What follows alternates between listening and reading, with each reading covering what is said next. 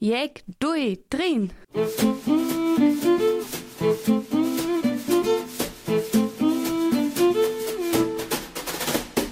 No Country and No Land. Wir sind die Stimme aus Weingarten. Gegen Diskriminierung und Ausgrenzung.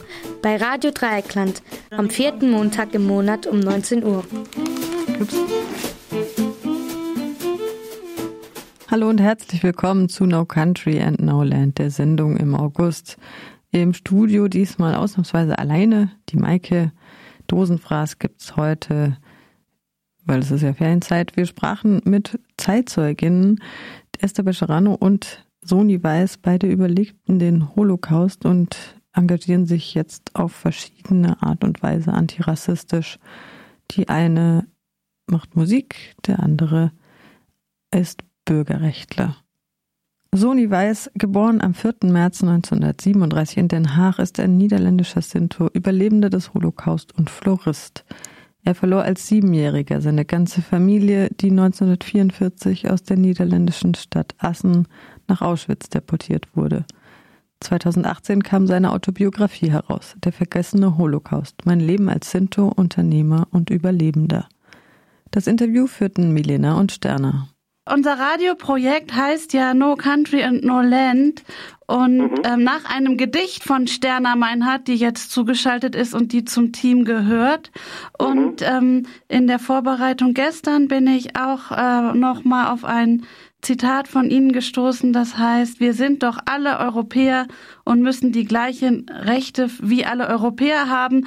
Ich ja. fand, das passt einfach sehr, also das ist, geht jetzt über die Fragen, die ich Ihnen äh, vorher gegeben habe, hinaus, aber es passt einfach sehr zum Titel unseres ähm, ja. Radioprojektes. So. Schön. Ja, finde ich ein sehr guter Titel. Ja. Wir sind doch alle Europäer. Sinti und Roma sind äh, nicht nur Europäer, wir sind äh, die einzigste, glaube ich, außer den Juden selbstverständlich, ja. die weltweit leben. Ja, wirkliche Weltbürger, das habe ich auch schon ja, ja, oft gedacht.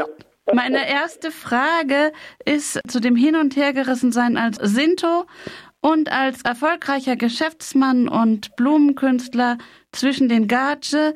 Mir ist in Ihrem beeindruckenden Buch auch immer wieder aufgefallen, wie sehr Sie sich auch mit dieser Gratwanderung auseinandergesetzt haben und ja. wie offen Sie darüber auch berichtet haben. Ja, selbstverständlich bin ich Sinto.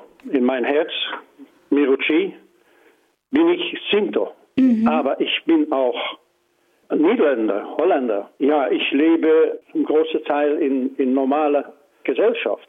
So, das ist manchmal nicht so einfach. Wir sind, die haben äh, ja gewisse Gesetze und so. Und dann gibt es manchmal kleine Probleme, aber da muss man mit umgehen. Aber meine Kinder auch, die sind in, in der normalen Gesellschaft aufgewachsen, die haben alle studiert, Universität oder studieren jetzt noch. Äh, aber das Schönste ist, ein studiert Musiktherapie. Und die hilft dann äh, zum Beispiel Kinder durch Musik und alles, was da noch dazu kommt. Und das ist sehr schön. Und ich habe das selbst auch gemacht. Ich arbeite auch manchmal für eine Organisation, die heißt War Child. Für, wo Sie Kindersoldaten war, geholfen haben auch. Ja, ne? ja, ja, ja. Musik, das ist auch unsere Sprache. Für Sinti ist Musik sehr, sehr wichtig. Ja, und, und Musik ist auch eine universelle Sprache, eine Weltsprache sozusagen. Ne? Also Absolut. Wo man auch geht und wenn man Menschen trifft, Musik ist, wie Sie sagen, universelle Sprache. Ich wollte noch mal ähm, ein, ein Zitat von Ihnen bringen zu dieser Gratwanderung. Ähm, Sie haben mir ja auch die, Ihre Erzählung mit den bewegten Karikaturen weitergeschickt und da haben Sie gesagt, was bin ich? Ein Sinto oder ein Gacho? Beides. Und auch Ihre Zweifel und Ihre Scham darüber, dass Sie Zweifel haben. Wo gehören Sie jetzt wirklich dazu? Dürfen Sie erfolgreich sein unter den Gache? Ich habe schon gesagt, es ist nicht so einfach, in diese zwei Welten zu leben. Das ist so. Aber ich, ich fühle mich wohl in der normalen Gesellschaft und ich fühle mich auch wohl, wenn ich bei meiner Familie bin. Ich habe das in den vergangenen Jahren gelernt. Aber wenn man nicht äh, jeden Tag bei seiner Familie ist, dann ja, verliert man doch äh, etwas. Hä? Ja, so geht das. Ich bin auch mit einer Gage-Frau verheiratet, hä? kein Sintetzer. Ja, das ist auch ja, ganz anderes. Aber meine Kinder zum Beispiel, das sind richtige Sinti, aber auch richtige Holländer. Das ist möglich. Äh, man kann damit umgehen. Ich habe keine Probleme damit. Aber ich kann mich vorstellen, dass, dass, dass, dass Sinti, die jeden Tag in ihrer eigenen Umgebung leben mhm. und dann in die normale Gesellschaft kommen, dass das manchmal ein Problem ist. Das, das ist so. Ja, jetzt wieder die Frage, was ist die normale Gesellschaft? Aber in die, die in die sogenannte Mehrheitsgesellschaft, ja. Ja, ja. Genau. Das muss man sich äh, immer noch fragen. Ja. Was ist normal? Hä? Manchmal ist es nicht so einfach. Ich, ich habe keine Probleme, dass ich diskriminiert bin, zum Beispiel. Aber ich weiß, das sind Sinti und Roma, das sind immer noch Zigeuner. Mhm.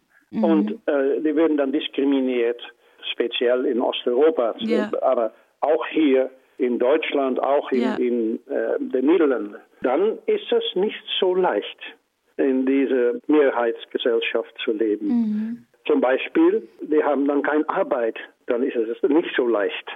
Ja. Aber die einzige Lösung dafür ist Bildung. Bildung. Das ist die einzige ja. Lösung. Und da fand ich jetzt auch in Ihrem Buch nochmal interessant, wie Sie sagten, man ist nicht weniger Sinto, wenn man einen Abschluss hat. Das fand ich einen guten Titel zur traditionellen Gemeinschaft der Sinti und zu den Veränderungen. Also es ja. ist ja wirklich aus meiner langjährigen Arbeit beim Nachbarschaftswerk, das aus der Bürgerrechtsarbeit für Sinti entstanden ist, ich kann es sehr verstehen, dass es Vorbehalte gegenüber diesen Institutionen der Mehrheitsgesellschaft da sind, dass es da diese schwierigen Erfahrungen einfach im Hintergrund ja. gibt, die sind ja in der DNA, also das kann man ja nicht leugnen. Ja. Und gleichzeitig ist die Gesellschaft einfach so aufgebaut, dass es nach Abschlüssen geht, sozusagen. Auch, ja, nicht nur. Es ist immer noch nicht so, nicht so einfach. Zum Beispiel hier in den Niederlanden leben, meistens sind die immer noch in einem Wohnwagen auf einem Platz zusammen. Die meisten sind die leben im Wohnwagen? Okay. In, ja, in Holland, ja, immer noch. Ein Teil, selbstverständlich lebt in Häusern und ähm, sind sedentär, wie man das sagt. Ja, aber äh, die meisten sind die leben noch im Wohnwagen, ja, zusammen. Okay. Und dann ist es auch nicht so einfach, sich ja, vielleicht soll ich das nicht so sagen, aber sich zu befreien und rauszugehen und dann in die Mehrheitsgesellschaft ja. mitzuarbeiten und ja. zu leben und immer noch Sinto zu sein. Das ist wichtig. Also dass diese Gratwanderung selber für sich selber hinzukriegen und so ja. zu machen, dass es für einen selber stimmt. Aber ich fühle mich immer sehr wohl. Ich bin, wie ich bin.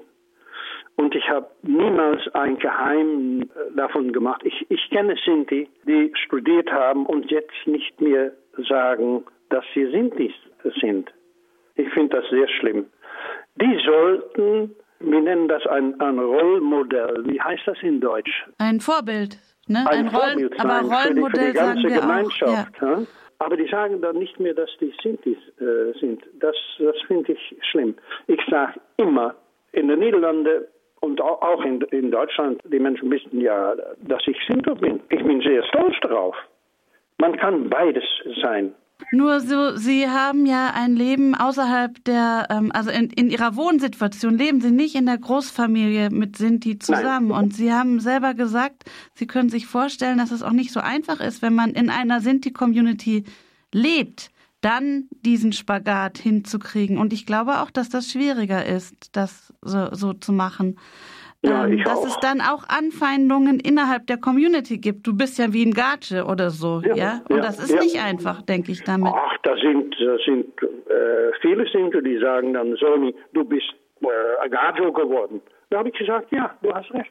Ich mhm. lebe mit die Gaji. Aber man kann dann doch von innen immer noch Sinto bleiben. Ich lebe, wie ich leben soll als ein Sinto. Verstehen Sie, wir haben so viel, ähm, heißt das Gesetze oder ja, auch Gesetz. meine Kinder leben so, äh, wie Sinti leben sollen. Das finde ich sehr wichtig. Mhm. Und auch aus Respekt gegenüber meinen Eltern, die mhm. nicht mehr da sind. Ja. Das finde ich sehr, sehr wichtig. Sie sprechen ja auch davon, dass es diese jahrhundertelangen traditionellen Bräuche gibt mit komplexen Regeln und dass sie gleichzeitig aber auch zum Teil nicht mehr ähm, gelebt werden können durch die heutige Gesellschaft. So habe ich das verstanden. Ja, das, ja, manchmal ist das auch so. Und jede Minderheit Gesellschaft ändert sich. Leute, die kommen von Afrika und von Arabien und die kommen dann nach Westen. Nach ein paar Jahren haben sie sich geändert. Und ich, ich finde das auch wichtig, dass man die Einfluss von der Mehrheitsgesellschaft auch mitnimmt in sein Leben, ohne diese Regeln und Gesetze zur Seite zu schreiben, von, von mhm. die Original. Mhm. Ohne das. Ich glaube, dass unsere alte äh, Sinti, die immer noch sehr viel Einfluss haben, äh, die Eltern, die sehr traditionell sind, hm, die haben wir noch viel in hier in Holland, sehr traditionelle Sinti. Das ist okay. Aber die sollten doch auch kein Problem damit haben, dass die jungen Leute in die Schule gehen wollen und Bildung zu machen. Man kann nicht immer nur unsere traditionellen Berufen, äh, man soll sich ändern. Alles in der Welt ändert sich und wir sollen ein bisschen mitbewegen. Und wenn Sie das sagen mit Ihrer langjährigen Erfahrung und Ihrer äh, Geschichte, hat es eine ganz andere Kraft, als wenn jemand wie ich, der in der sozialen Arbeit arbeitet, das sagt. Das ähm, hat ja einen ganz anderen Stellenwert, wenn Sie der Wichtigkeit von Bildung so darauf ja, legen. Absolut, absolut. Ich sage immer, Bildung ist der Schlüssel in das Schloss nach einer besseren Zukunft. Das ist, was es ist. Und Bildung auf alle Ebenen, ob das Universität ist oder etwas ganz Einfaches, aber Bildung. Und dann soll man auch daran arbeiten und es gut machen. Man soll nicht zufrieden sein mit 75 Prozent. Mhm. Nein, man muss immer gehen für 100 Prozent. Jetzt habe ich dazu allerdings von der Sterner, die ja zuhört, wir kennen uns seit 18 Jahren. Sie war meine Mitarbeiterin im Bereich der Arbeit mit Kindern und hat später das Abendgymnasium besucht und die Fachhochschulreife erlangt. Ich habe von ihr öfter den Satz gehört, es ist so, dass sie den Eindruck hat, dass sie sich doppelt anstrengen muss als jemand, der der nicht Sinto, Sintessa ja, ist. Ja, so. verstehe ich. Also nicht 100 Prozent, ja. wie Sie sagen, sondern gefühlte 200 Prozent. Und das ja. führt natürlich auch immer mal wieder zu einer Überforderung, wenn man diesen Druck empfindet. Ja, ich habe das niemals so erfahren als, als Druck. Ich wollte das auch gerne. Deswegen habe ich immer, immer studiert. Ich studiere noch immer. Ich bin 83 Jahre jung. Das ist Und ich studiere noch immer. Das ist doch schön. Die Franzosen haben so einen schönen Satz. Education permanente. Also lebenslange Immer, Bildung, ja. Ja, ich finde das sehr schön. Ich fühle mich dann auch wohl. Und gleich meine Kinder. Die sind so aufgewachsen. Die haben immer gesehen, und da fängt es an, immer als Kleinkind, drei, vier, fünf, sechs Jahre alt, haben die gesehen, was ich gemacht habe. Und wir haben die in die Schule.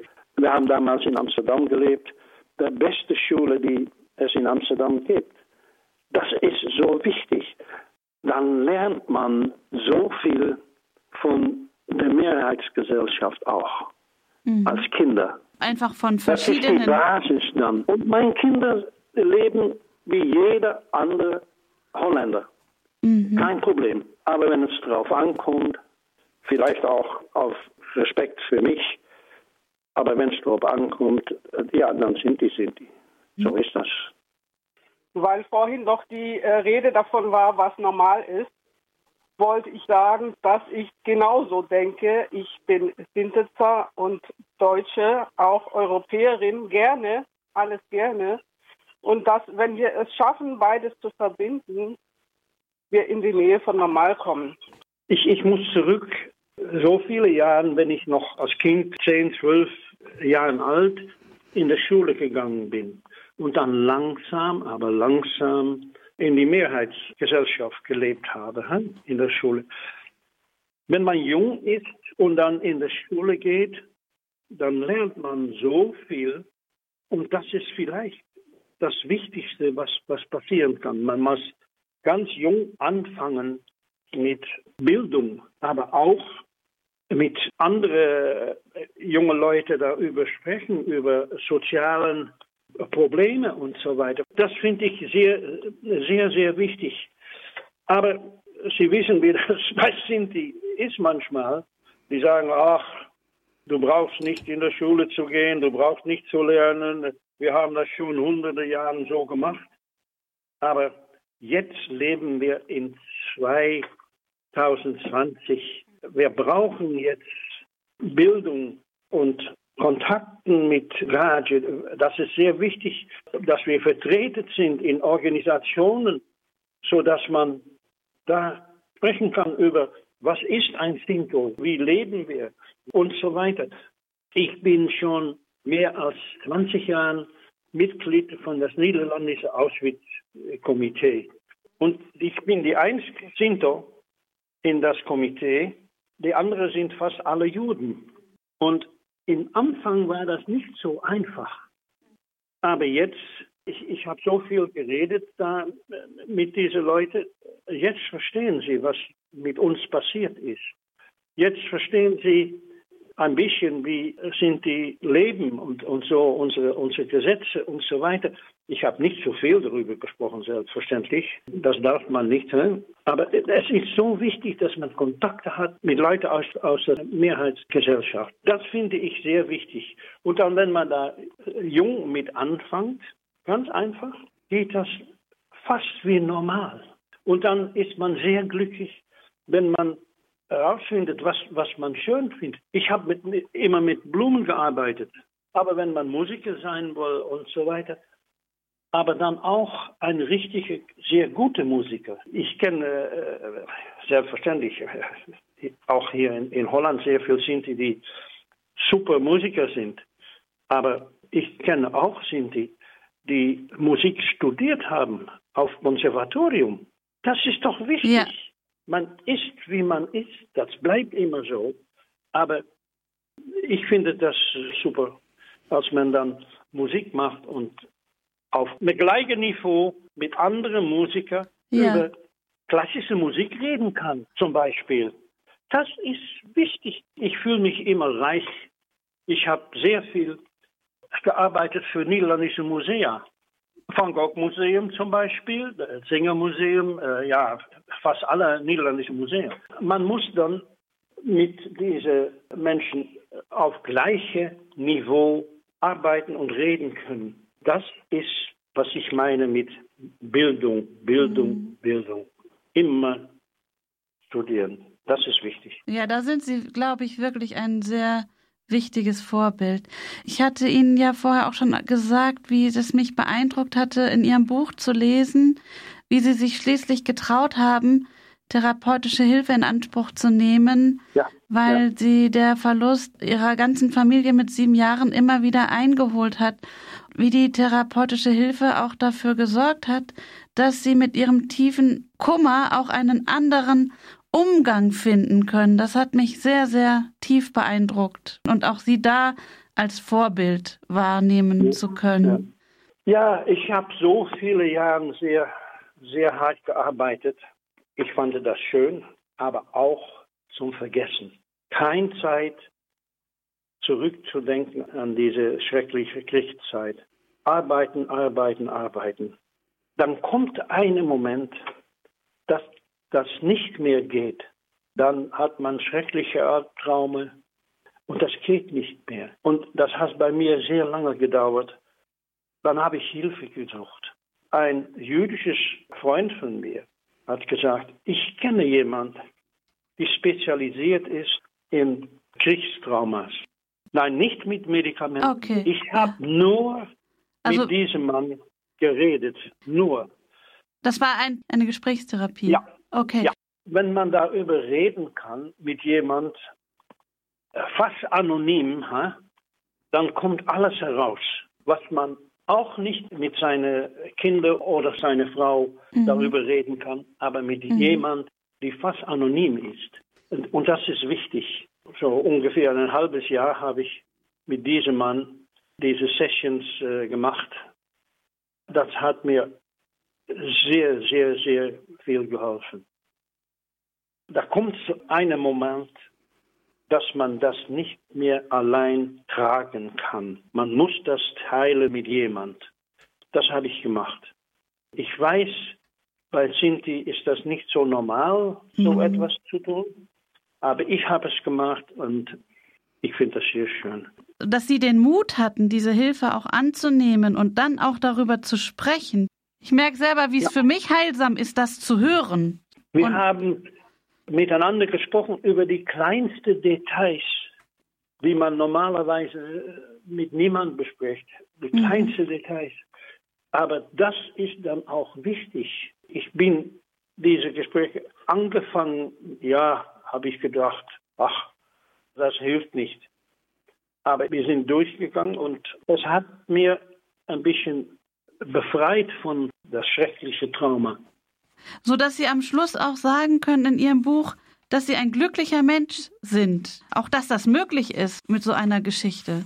Dass man sagen kann, ich bin heute ein glücklicher Mensch mit einem reichen Leben. Ich bin sehr glücklich. Ich habe eine schöne Frau. Ja, das ist wichtig. Ja. Wir sind schon 56 Jahre zusammen. Ja. Unglaublich. Ich habe schöne Kinder, schöne Enkelkinder, war sehr erfolgreich in meinem Beruf. Ich habe äh, sehr gute Freunde, gute soziale Kontakte. Was braucht man noch mehr, um glücklich zu sein? Äh, selbstverständlich, immer ist da auf der Hintergrund, was mhm. passiert ist im Zweiten Weltkrieg. Das ist immer da, jeden Tag. Aber ich kann damit umgehen jetzt. Kein Problem. Ich gebe sehr viele Lesungen oder ich bin auf Schulen, um über die Kriegszeit mhm. zu sprechen. Das hat mir auch geholfen. Darüber sprechen ist sehr, finde ich, sehr, sehr wichtig. Zum Beispiel, es hat so lange gedauert, bevor ich nach Auschwitz gegangen bin. Ich hatte nicht den Mut, aber das eine Moment, dass ich dort gestanden habe, auf diesem Platz von der Zigeunerlager, mhm. ja, das war für mich so unvorstellbar wichtig. Dann ist alles kam zusammen. Nachdem wir in Auschwitz waren, sind meine Frau und ich nach Mittelbau-Dora. Ja, bei Nordhausen, gegangen. ne? Und habe ich genau auf dem Platz gestanden, wo mein Vater. Wo er getroffen worden ist von der ja, ja. Bombensplitter. Ja, das war gut. Das war gut. Das hilft.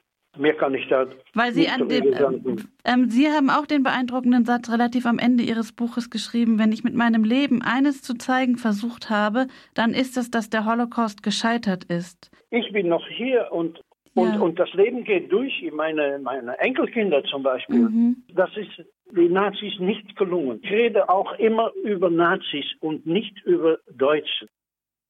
Das, das finde ich auch sehr wichtig. Wenn ich zum Beispiel eine Lesung in Deutschland gebe, das Erste, was man fragt, hassen Sie die Deutsche? Und dann sage ich nein. Nein, ich hasse die Deutschen nicht. Ich hasse Rassisten, ich hasse Nazis, aber nicht die Deutschen. Mhm. Rassisten und Nazis gibt es in den Niederlanden auch, auch ja. in Frankreich, auch in Amerika, ja. über die ganze ja. Welt. Das muss man so sehen. Nein, ich hasse mhm. die Deutschen nicht. Nein. Meine letzte Frage ist noch zu den Niederlanden. Wie lange die Niederlande gebraucht haben, Entschädigungen zu zahlen, das hat mich erstaunt, weil die das Bild ja gerne von sich in der Welt transportiert haben, dass sie so eine tolerante Gesellschaft sind, also so eine besonders tolerante Gesellschaft. Ich kenne ein bisschen in Deutschland die Geschichte, dass es ja 1982, das haben Sie auch geschrieben, diesen besonderen Moment gab mit dem Hungerstreik von Romani Rose und anderen. Ja aus der Bürgerrechtsbewegung und sie dann von Helmut Schmidt, dem damaligen Bundeskanzler, empfangen worden sind und ja. äh, es anfing, dass sich die Situation der Sinti in Deutschland auch von offizieller Seite aus verändert hat in Deutschland. Es fing ja. an. Und dass das in den Niederlanden so viel länger gedauert hat, das hat mich wirklich sehr erstaunt. Das hat gedauert bis das Jahr 2000. Das Länger. ist doch unvorstellbar. Ich habe mein Buch auch genannt, Der vergessene Holocaust. Ja. Wir waren doch auch vergessen. Jeder weiß, dass sechs Millionen Juden ermordet worden sind, aber äh, mehr als 500.000 Sinti und Roma, das weiß man nicht.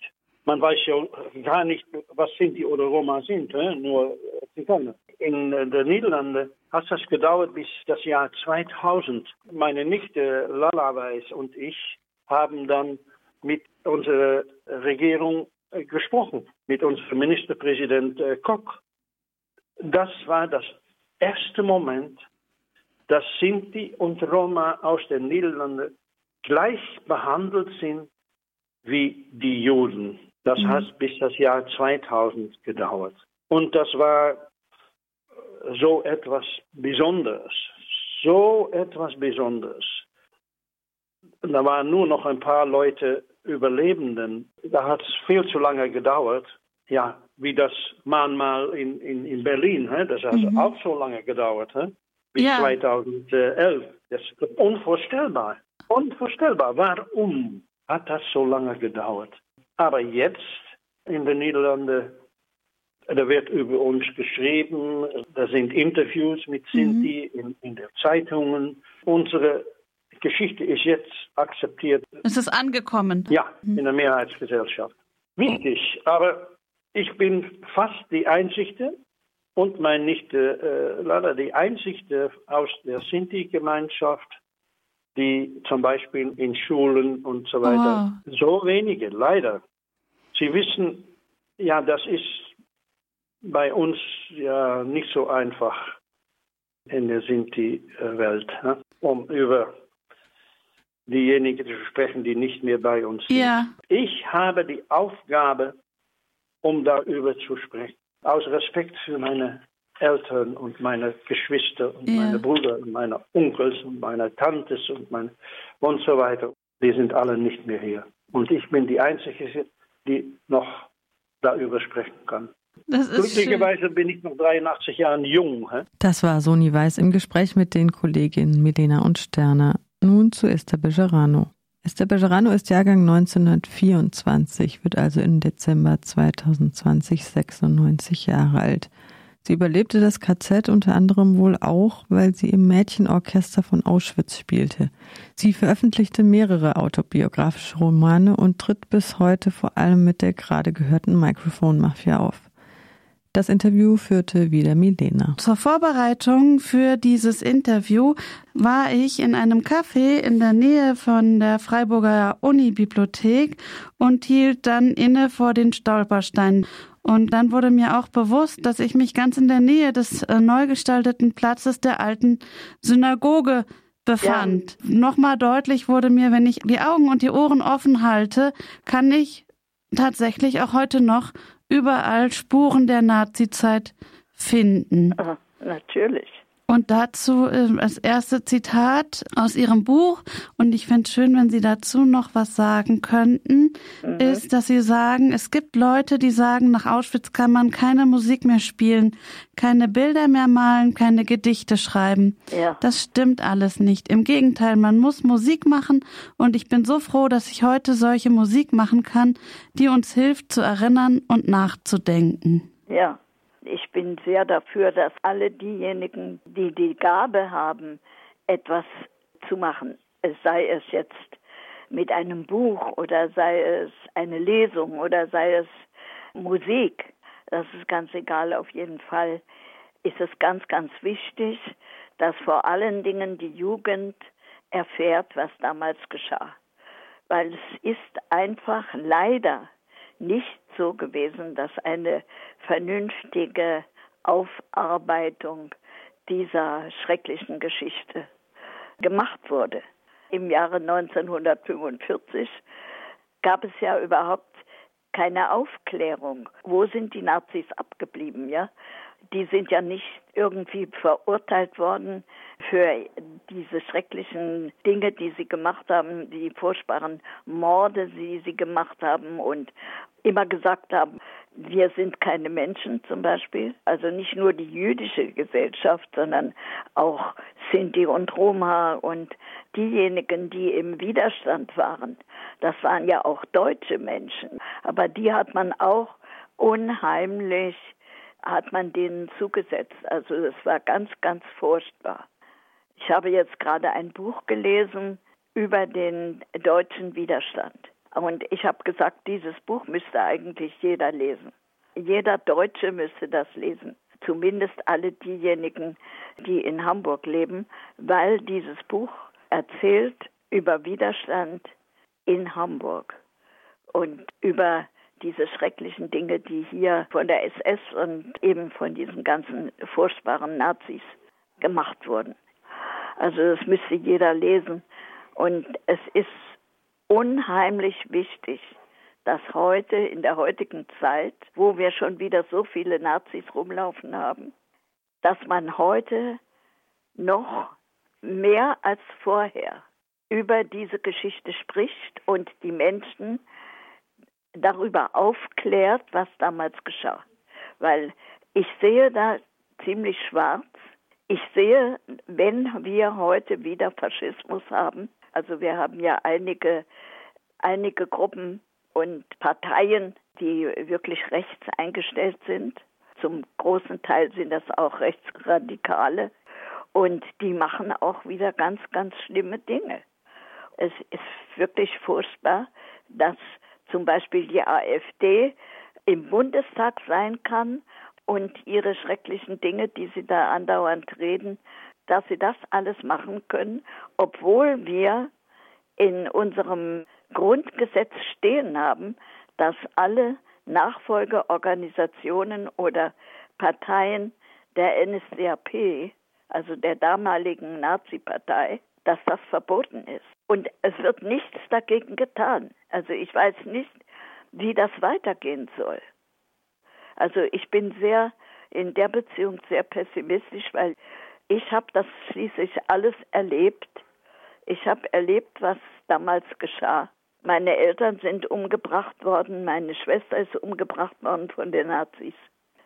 Ich kann etwas erzählen und ich weiß genau, dass es gefährlich ist, wenn diese Menschen wieder Oberhand bekommen.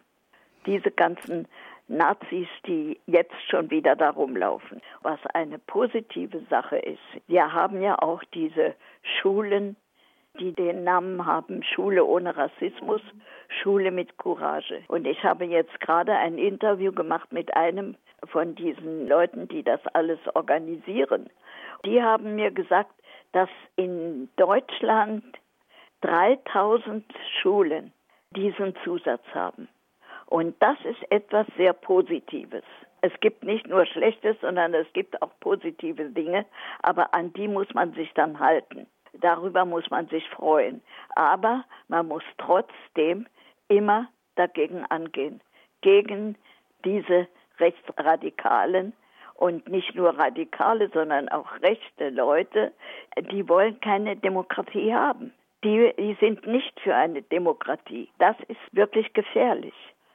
Die wollen wieder einen starken Mann haben und so wie Hitler. Ich muss ja sagen, es gibt es nicht nur in Deutschland. Das Schlimme ist ja, dass in Amerika und in allen möglichen Ländern gibt es auch diesen Rassismus schon wieder. Wir haben das ja jetzt gesehen, was da in, in Amerika passiert ist, schon wieder dass man über die Schwarzen sich ganz schrecklich denen gegenüber benimmt und, und vor allen Dingen, dass die Polizei da jetzt schon wieder einen schwarzen Menschen erschossen haben. Da müssen wir etwas auch dagegen tun. In Hamburg haben wir riesengroße Demonstrationen gehabt gegen diesen Rassismus. Also nicht nur den Rassismus bei uns, sondern auch den Rassismus in anderen Ländern. Und das finde ich Ganz große Klasse. Das finde ich sehr gut. Und was ich am besten finde von allem ist, dass ganz, ganz viele junge Leute sich daran beteiligen. In diesen großen Demonstrationen, die wir hier in Hamburg hatten, waren überwiegend junge Menschen.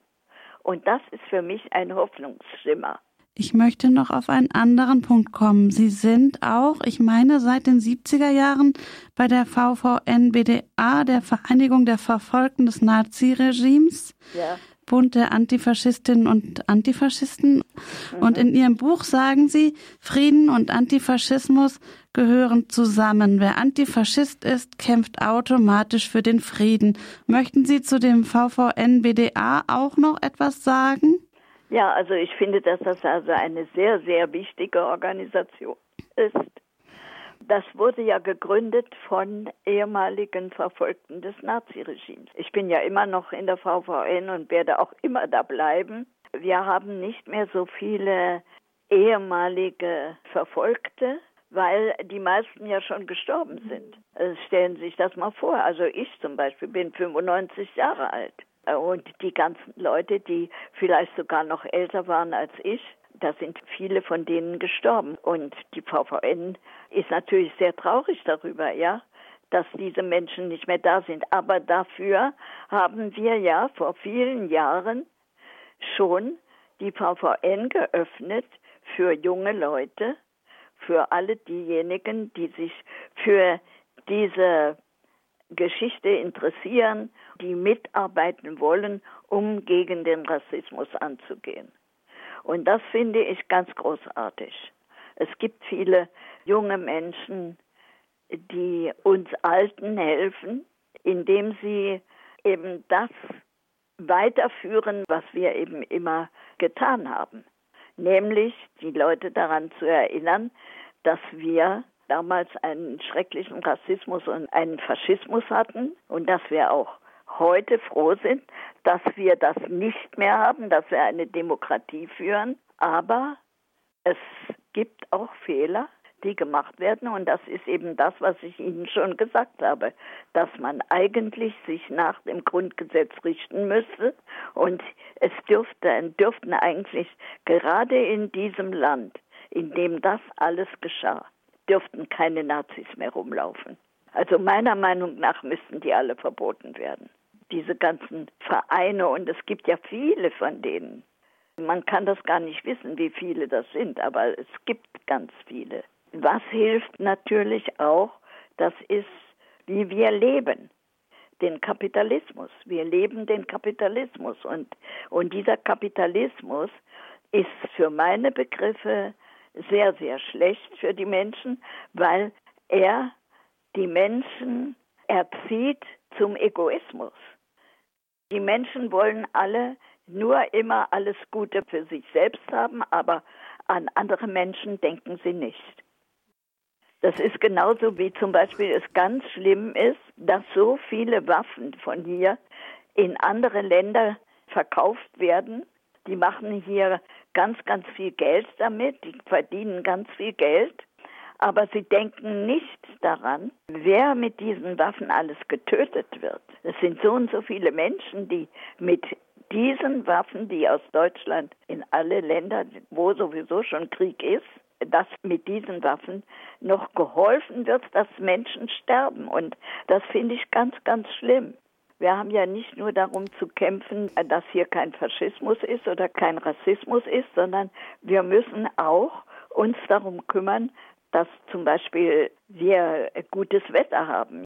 Weil die Menschen sind diejenigen, die zum Beispiel diese ganze Wärme, die jetzt kommt, dass zum Beispiel das Meer erwärmt wird und dann alle Fische sterben und so weiter.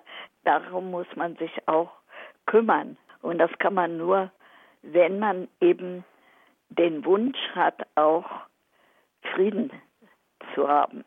Das, was ich gesagt habe, dass die Antifaschisten nur für Frieden sind.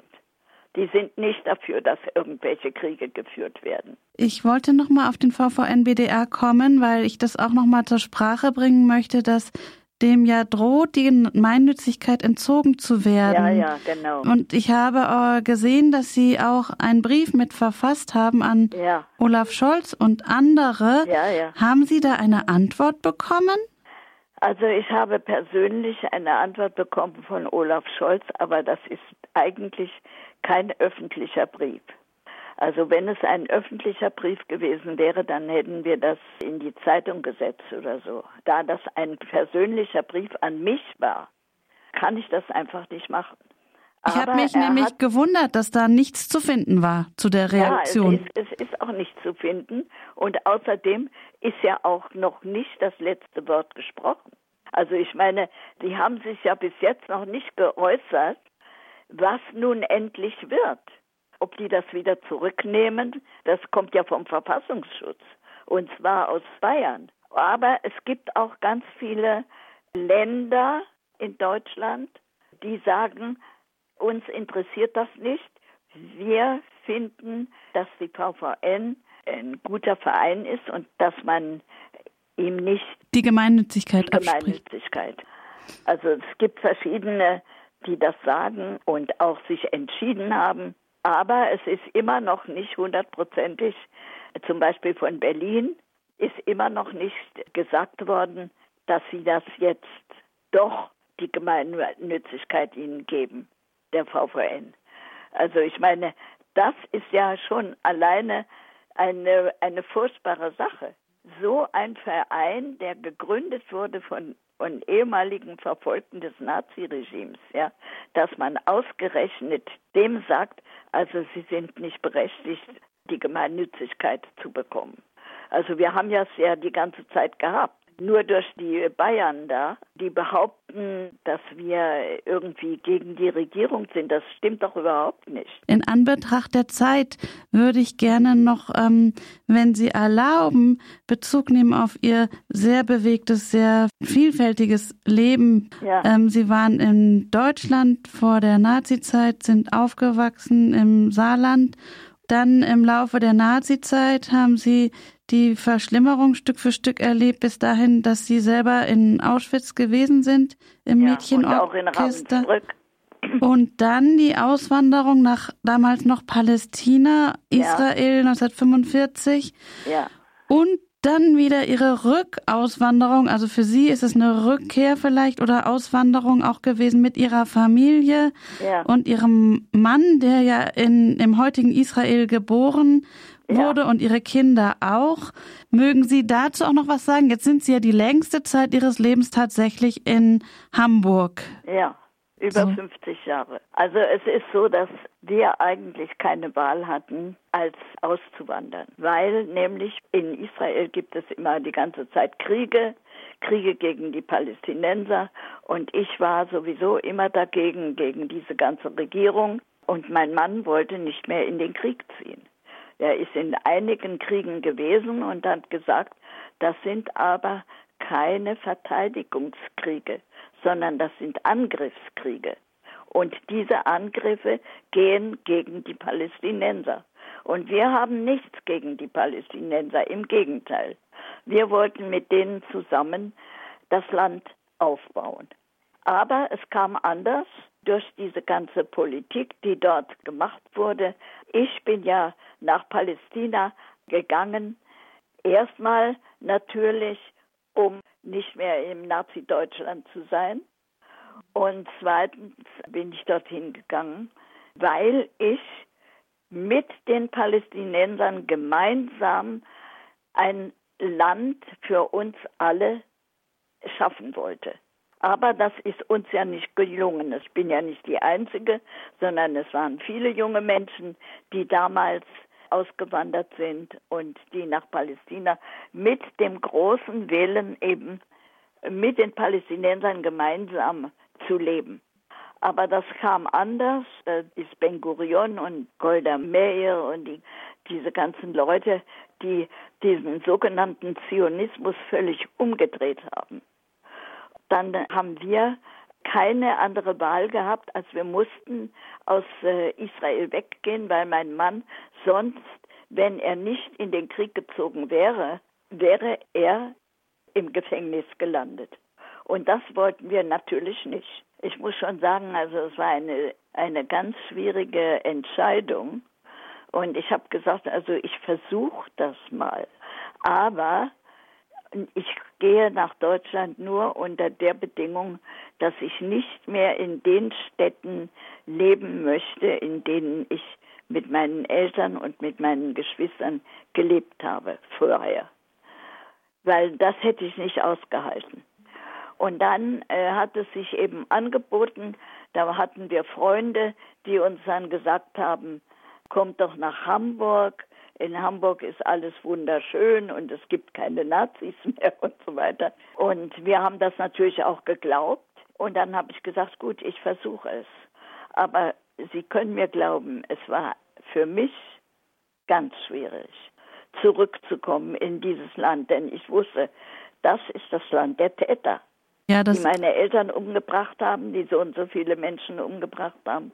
Ich konnte am Anfang hier in Hamburg überhaupt mit niemandem sprechen. Ich hatte überhaupt keinen Kontakt zu den Hamburgern oder zu irgendwelchen deutschen Menschen. Wir hatten Kontakt mit jüdischen Menschen, die hier in der jüdischen Gemeinde waren. Das waren dann unsere Freunde, aber wir hatten keine deutschen Freunde. Also ich jedenfalls konnte mich mit ihnen einfach nicht unterhalten, weil ich immer Angst gehabt habe, wenn ich jemanden auf der Straße gesehen habe, was hat der denn gemacht in der Nazizeit? Vielleicht ist er der Mörder meiner Eltern. Also ich habe solche Vorbehalte gehabt. Ich konnte das eigentlich ganz, ganz schwer nur ertragen. Bis ich dann später eine Boutique eröffnet habe. Das war dann Ende der 70er Jahre. 1960 sind wir nach Hamburg gekommen, ja.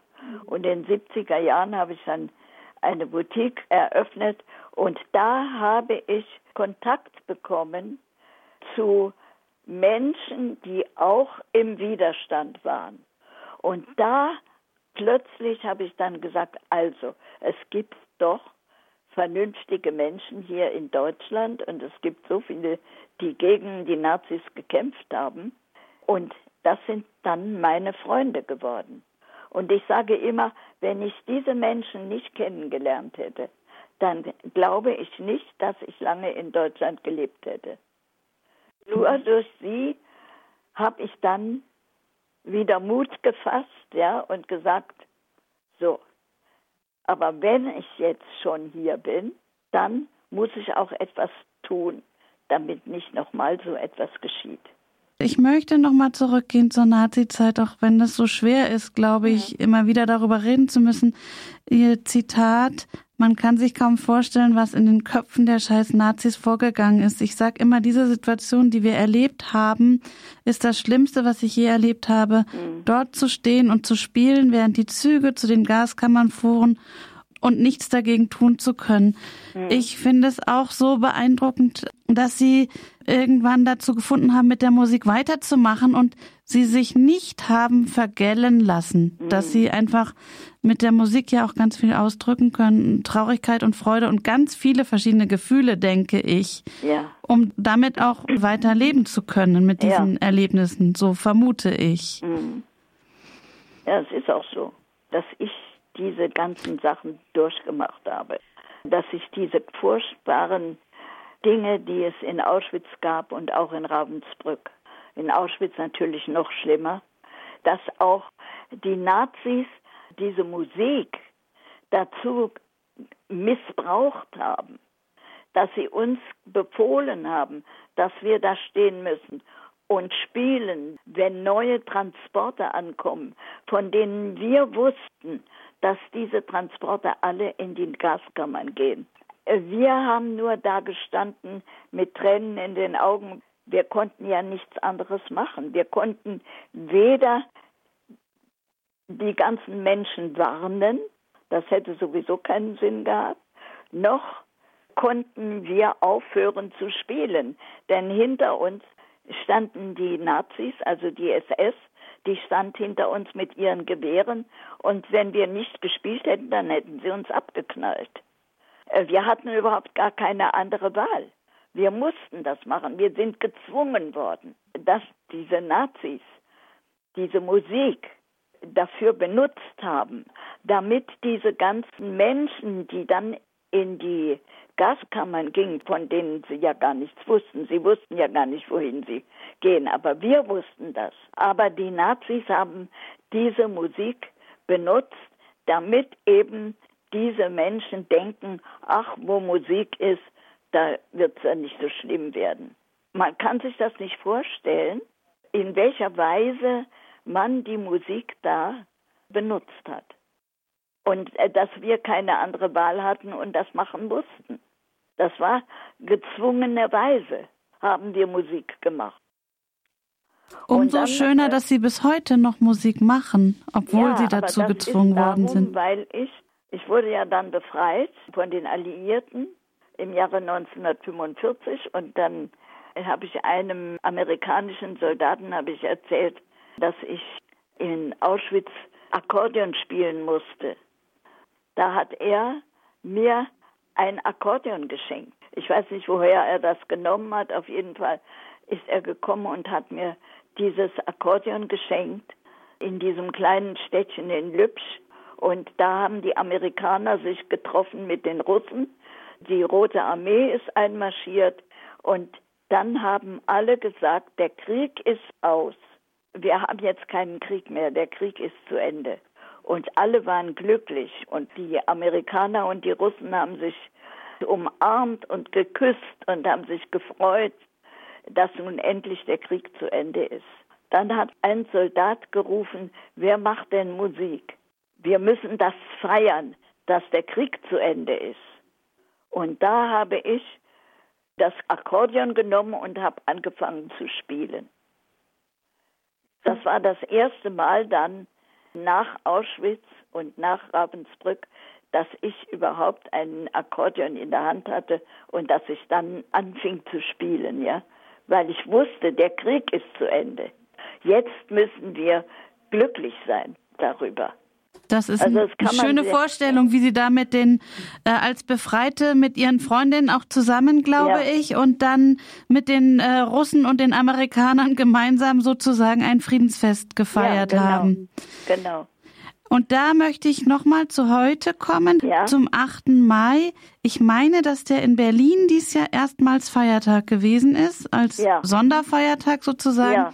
Und Ihre Initiative mit der Petition auch dass der bundesweit in Deutschland als Feiertag eingeführt werden soll, als ja. Friedenstag.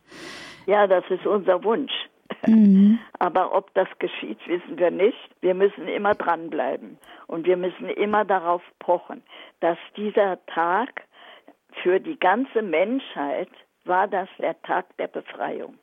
Es gibt viele Nazis und solche Leute, die sagen, wie kann man denn den Tag feiern als Tag der Befreiung? Wir haben ja kapituliert. Die Soldaten haben kapituliert. Äh, wie kann man denn das machen? Wir haben ja nicht gesiegt. Die wollten ja siegen, die Deutschen.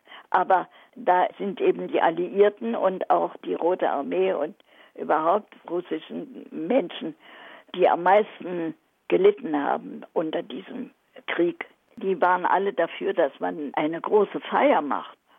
Also es war großartig. Ich meine, die Petition ist schon von mehreren tausend Leuten unterschrieben worden, aber da haben Sie noch keine Antwort bekommen nein, auch. Nein. Okay. Wie läuft ja auch nicht. noch? Wir warten immer noch darauf. Und wir werden auch jetzt nochmal eigentlich die Regierung daran erinnern. Also ich glaube, wir werden nochmal einen kurzen Brief dahin schreiben und sagen, also was denn nun eigentlich werden wird. Ne? Mal sehen, wie sich das entwickelt. Kann man nicht wissen. Ich kann euch allen auf den Weg gehen, dass ihr mit uns gemeinsam weiter dafür kämpfen müssen, dass wir keinen Krieg haben, sondern dass wir immer noch im Frieden leben können. Man muss auch dafür kämpfen, dass die Menschen endlich mal bereit sind, ihren Egoismus ein bisschen zu zügeln, ja. Man muss doch sehen, wie viele Menschen leiden. Zum Beispiel die ganzen Flüchtlinge. Warum sind denn die Menschen hier gegen die Flüchtlinge? Warum? Weil sie einfach nicht wissen, warum kommen denn die, die Flüchtlinge eigentlich? Wir sind doch selbst dran schuld. Das war's auch schon wieder von No Country and No Land im August. Dieses Mal mit den ZeitzeugInnen und Holocaust-Überlebenden Esther Bejarano und Soni Weiß im Interview. Die Sendung könnt ihr online in der Mediathek auf www.rdl.de und im freien Radionetz freie-radios.net nachhören. Im Studio war die Maike und die sagt jetzt Tschüss. Jek, dui, drin.